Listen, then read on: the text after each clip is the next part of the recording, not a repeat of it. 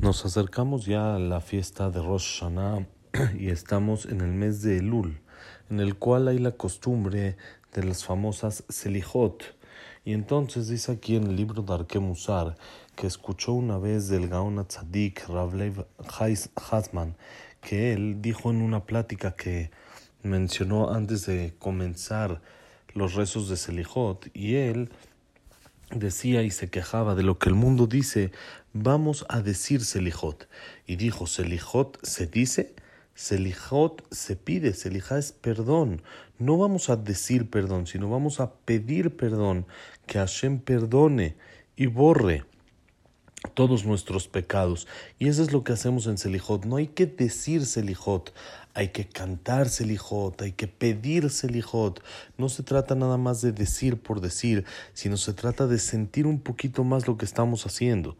Y trae aquí que está escrito en la Gemara en Rosh Hashanah que dijo Rabbi Hanan, si el pasuk no lo diría, no podríamos nosotros decir, vaya ahora Hashem al panav vaikra, nos enseña que Akadosh Baruj Hu se envolvió con su talet como si fuera un hazán y le enseñó a Moshe el orden de la tefilá y le dijo, todo tiempo que el pueblo de Israel pequen, que hagan delante de mí como este orden, que es el Vayabor, y que digan las trece cualidades de Hashem, Kel Rahum Hashem Hashem, Kel Rahum Behanun, Ere Hapaim Brauchesed Behemet, Notzer La Alafim, no sea bomba, fecha, benaque, y yo los voy a perdonar.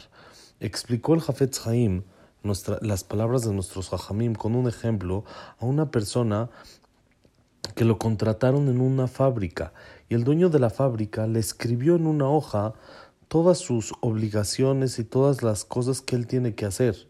Después de unos días llegó este empleado con el dueño de la fábrica a pedirle que le pague. Le preguntó el dueño, ¿y qué hiciste? Le dijo el empleado, todos los días leí toda la hoja que me escribiste. Le dijo, tonto, en la hoja que te escribí no era solo para leer. Lo que te escribí era lo que tenías que hacer. Leer sin hacer no sirve de nada. Lo mismo pasa aquí con lo que Hashem nos dice.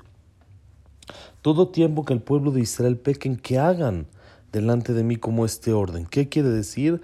No nada más es decir, las trece cualidades de piedad de Hashem, sino es actuar de la misma manera, apegarse a Hashem. Así como Hashem es piadoso, nosotros tenemos que ser piadosos.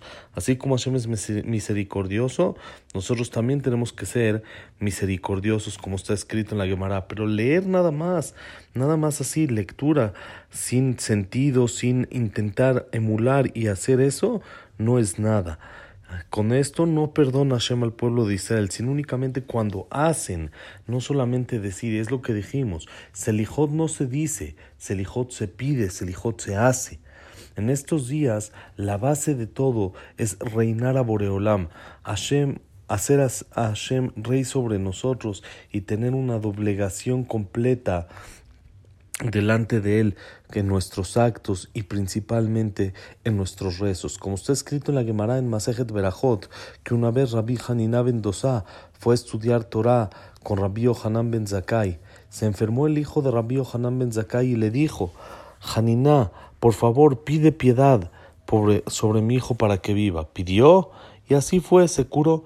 Dijo Rabbi Yohanan ben Zakai, que no porque Rabbi Haniná ben era más grande que él, por eso le escucharon su tefilá, sino Rabbi Haniná ben es como un esclavo delante del rey y yo soy como un ministro delante del rey y por eso su tefilá de él fue escuchada. Explica el libro aquí de Arke Musar que cuando una persona es esclavo tiene el corazón roto, cuando tiene pobreza, cuando tiene dificultades, como está escrito que Rabbi Hanina Bendosa, él nada más tenía una medida de algarrobo de semana en semana y es con lo que se mantenía. A diferencia de Rabbi Hanan Ben Zakai, que era príncipe, que era presidente del pueblo de Israel, no le faltaba nada. Por lo tanto, la doblegación de Rabbi Hanan Ben Zakai, el corazón roto de Rabbi Hanan Ben Zakai, de, de Rabbi Hanina Ben fue lo que Hashem escuchó más que lo de Rabbi Yohanan Ben Zakai.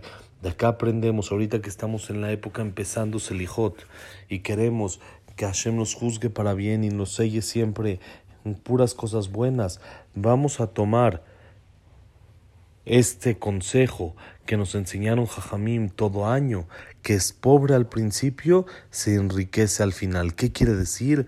Dice Rashi, todo año que el pueblo de Israel se hacen como pobres en Rosh Hashanah para pedirte tefilá a Hashem con el corazón roto con doblegación, si nos sentimos como pobres, que no tenemos nada y estamos delante de Hashem con doblegación, entonces, al fin de cuentas, ese año se va a hacer con mucha riqueza. Es lo que pedimos a Boreolam y por lo tanto nuestra obligación ahorita es sentir esa doblegación, ese corazón roto que tenemos que tener hacia Hashem para que nos dé que Tibabe Hatimato va para todos, Besrat Hashem Y eso es lo que una vez escuché, una frase muy bonita, no encontré algo más completo que un corazón roto. Cuando la persona pide a Hashem e intenta mejorar, hacer las cosas como debe de ser, no solo va a decir Selijot, sino pide Selijot, pide perdón, hace Selijot que mejora y cambia, entonces seguramente Hashem nos va a dar un año de mucha alegría,